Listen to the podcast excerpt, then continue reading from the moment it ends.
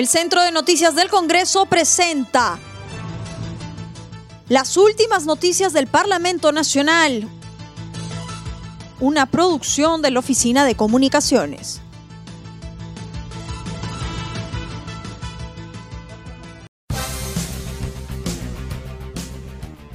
¿Cómo están amigos? Les saluda Rómulo Vargas. Hoy es lunes 11 de enero del 2021 y estas son las principales noticias del Congreso de la República.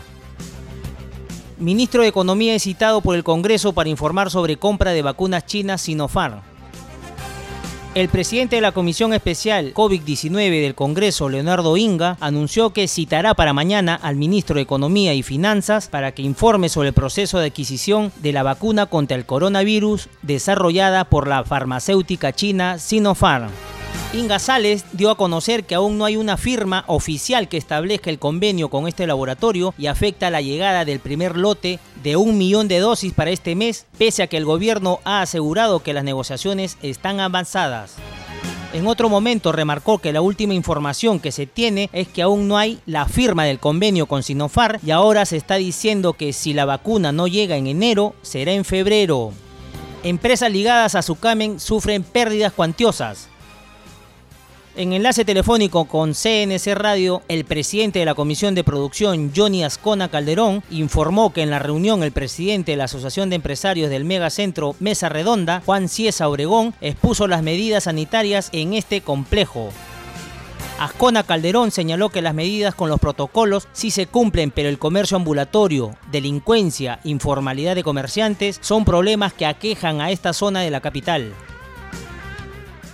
es el comercio ambulatorio. Ellos refieren eh, al comercio ambulatorio, eh, delincuencia, a la, informalidad, que señalan naturalmente a extranjeros, en particular a vecinos del país venezolano, eh, la informalidad.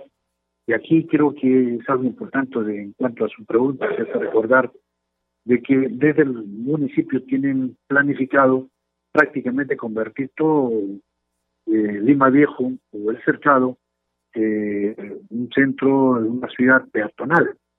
Y ellos señalan que el hacer vías peatonales es caldo de cultivo para la informalidad, para el comercio ambulatorio y para la delincuencia expresó que otro de los expositores fue el presidente de la Asociación de Armerías Unidas del Perú, José de Vivero, quien indicó que las empresas están bajo la supervisión de SUCAMEC han sufrido pérdidas cuantiosas por la falta de la reapertura. Para el caso, ellos refieren pérdidas cuantiosas, ¿no?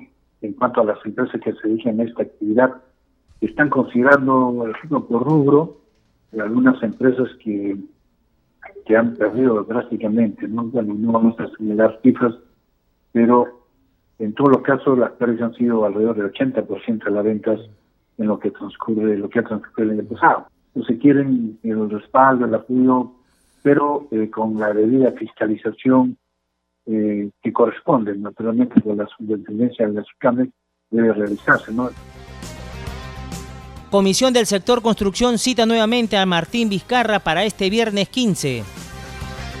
El exmandatario Martín Vizcarra Cornejo será citado bajo apercibimiento para el viernes 15 de enero por la Comisión Especial Investigadora Multipartidaria encargada de investigar la presunta comisión de ilícitos en el sector de la construcción que preside Carlos Almerí Beramendi.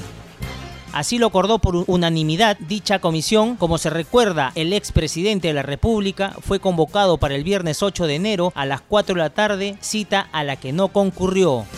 De acuerdo con el artículo 88 del reglamento del Congreso de la República, que tiene rango de ley, los funcionarios y exfuncionarios del Estado tienen la obligación de concurrir y prestar declaraciones cuando sus comisiones investigadoras los requieran. Por ello, en su quinta sesión extraordinaria que tiene carácter de reservada, se espera la presencia de tres altos funcionarios de la región Moquegua, quienes deberán brindar información sobre sus respectivos roles en las diferentes fases del proyecto, construcción de la línea de conducción número 1, Hawái y Lomas de Hilo y sistema de riego primera etapa bajo la administración del gobierno regional de Moquegua y las diferentes fases del proyecto de construcción del hospital de Moquegua nivel 2 bajo la administración del gobierno regional de Moquegua. Los funcionarios son el procurador anticorrupción de Moquegua, Carlos Ponce Arpasi, consejero regional de Moquegua, Luis Miguel Calla Salazar y el gerente general del proyecto especial Pasto Grande, Agapito Mamani Luis. Denuncia constitucional contra ex ministro de Justicia. Vuelven a la subcomisión.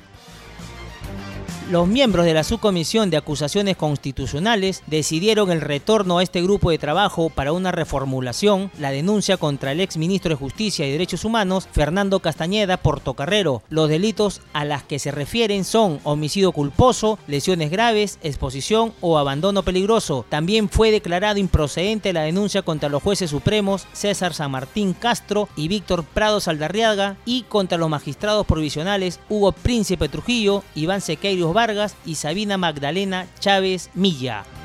Se aprobó también la improcedencia de la denuncia constitucional en contra del ministro de Cultura, Alejandro Neira Sánchez, por retardo y rehusamiento de actos funcionales. Posteriormente, desestimaron reconsiderar la votación de la denuncia constitucional presentada por el congresista Gino Costa Santolaya por la existencia, a su entender, de dudas en el quórum reglamentario del 20 de diciembre pasado.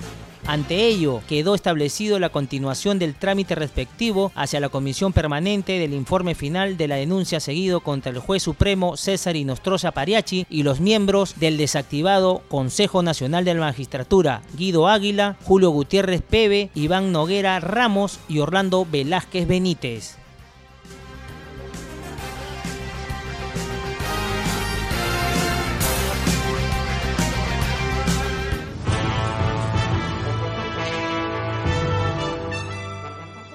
El Centro de Noticias del Congreso presentó las últimas noticias del Parlamento Nacional, una producción de la Oficina de Comunicaciones.